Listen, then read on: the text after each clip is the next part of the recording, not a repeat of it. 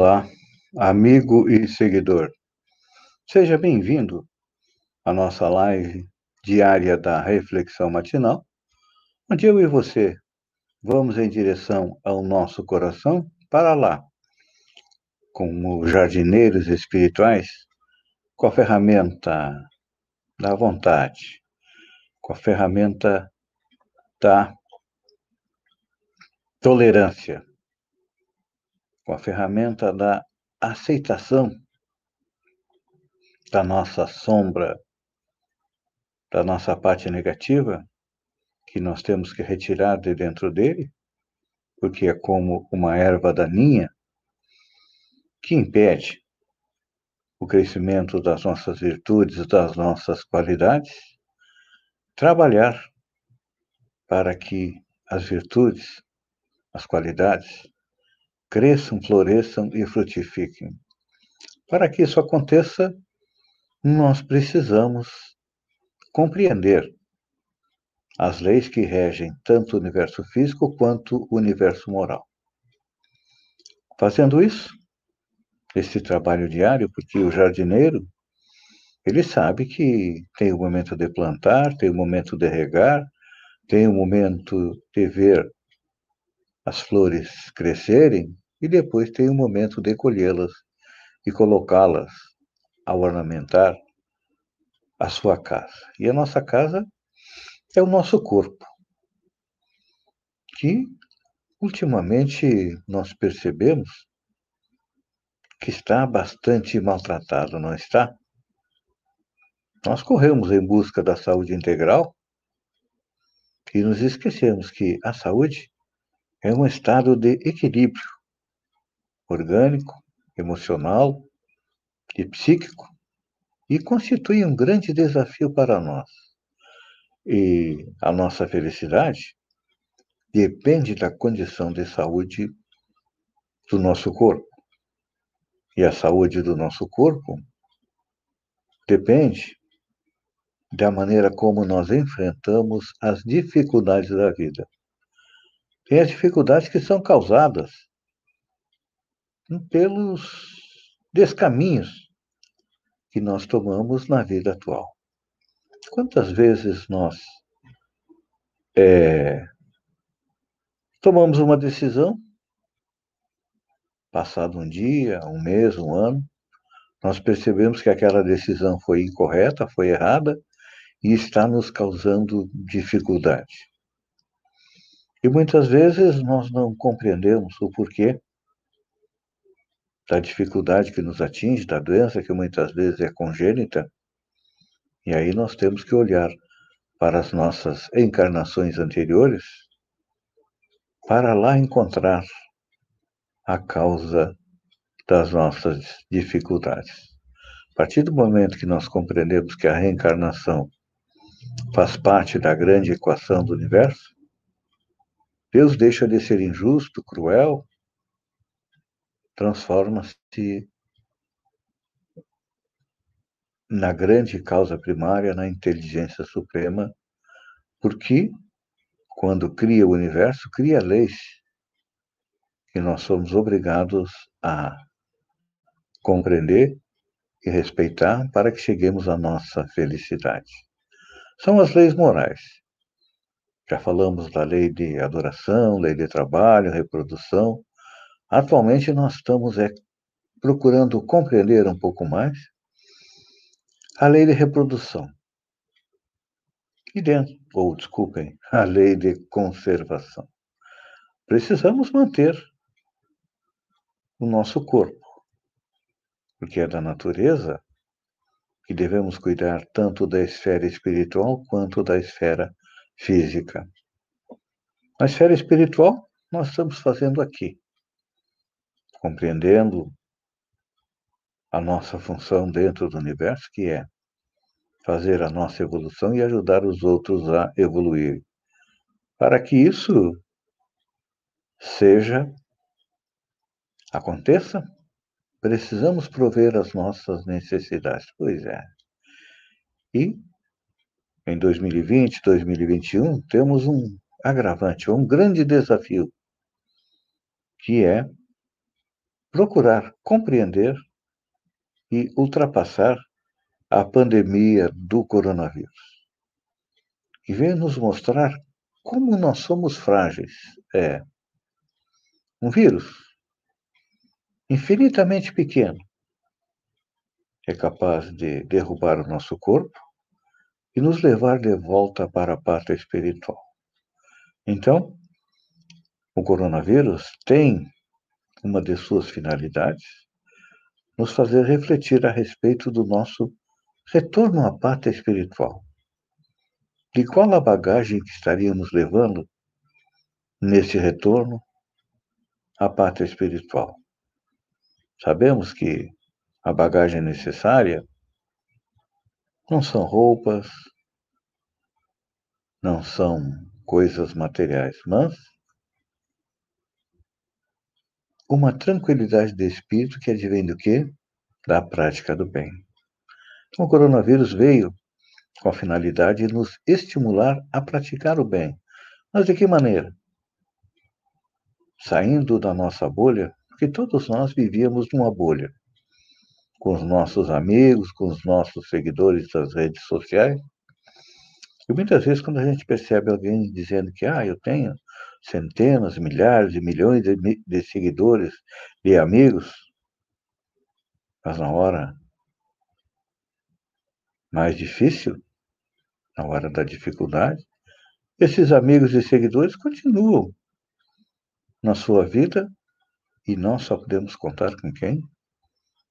Com nós mesmos, com Deus e com os nossos familiares espirituais e o nosso espírito protetor. Por isso, precisamos, mais do que nunca hoje, seguir todos os protocolos da saúde para que possamos não nos infectar, para que não haja a possibilidade de um retorno antecipado à pátria espiritual e que possamos continuar vivendo aqui no planeta. Sem mais aquela preocupação única das coisas materiais, do consumismo, mas compreendendo que nós somos um ser espiritual que está aqui no planeta de passagem, convivendo com a sua família corporal, com seus colegas de trabalho, com as pessoas é, do seu bairro, da sua cidade, trabalhando pela sua felicidade e só podemos ser felizes na medida em que nós também ajudamos os outros a serem felizes. Pense nisso, amigo e seguidor, enquanto eu agradeço a você por ter estado comigo durante esses minutos. Fiquem com Deus e até amanhã, no amanhecer, com mais uma reflexão matinal. Um beijo no coração e até lá, então.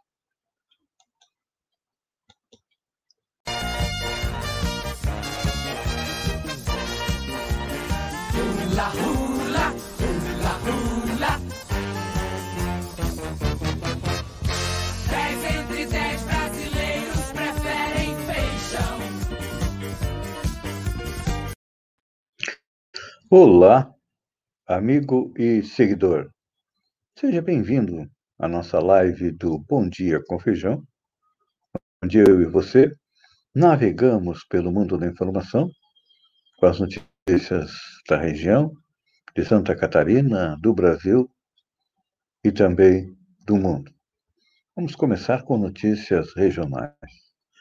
Em Balneário Gaivota, a oposição está convocando os funcionários públicos municipais para uma manifestação nesta segunda-feira, dia 10 de 5, a partir da tarde, em frente à Prefeitura Municipal, para pressionar o prefeito Quequinha a enviar um projeto de reajuste salarial. E hoje, indo para Santa Catarina, é o dia D do ex-governador Carlos Moisés, que está afastado.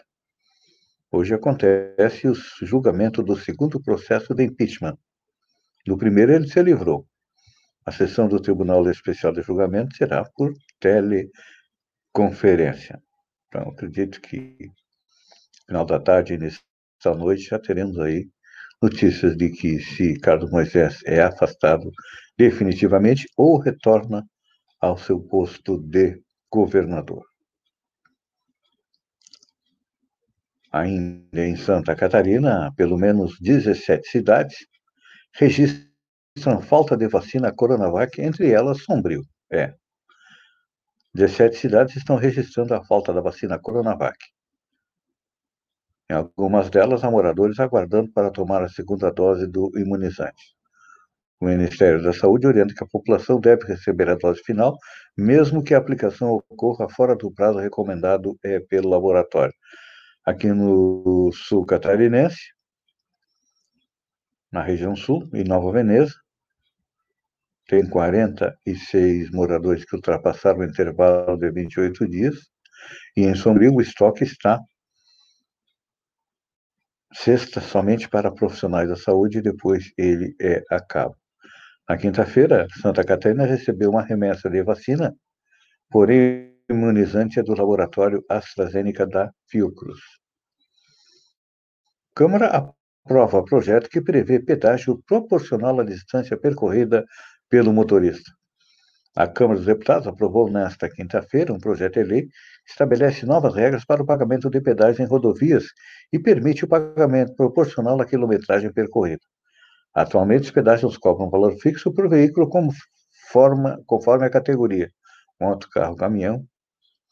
Como os deputados aprovaram o relatório, já votado no Senado sem alterações, a matéria segue para a sanção presidencial.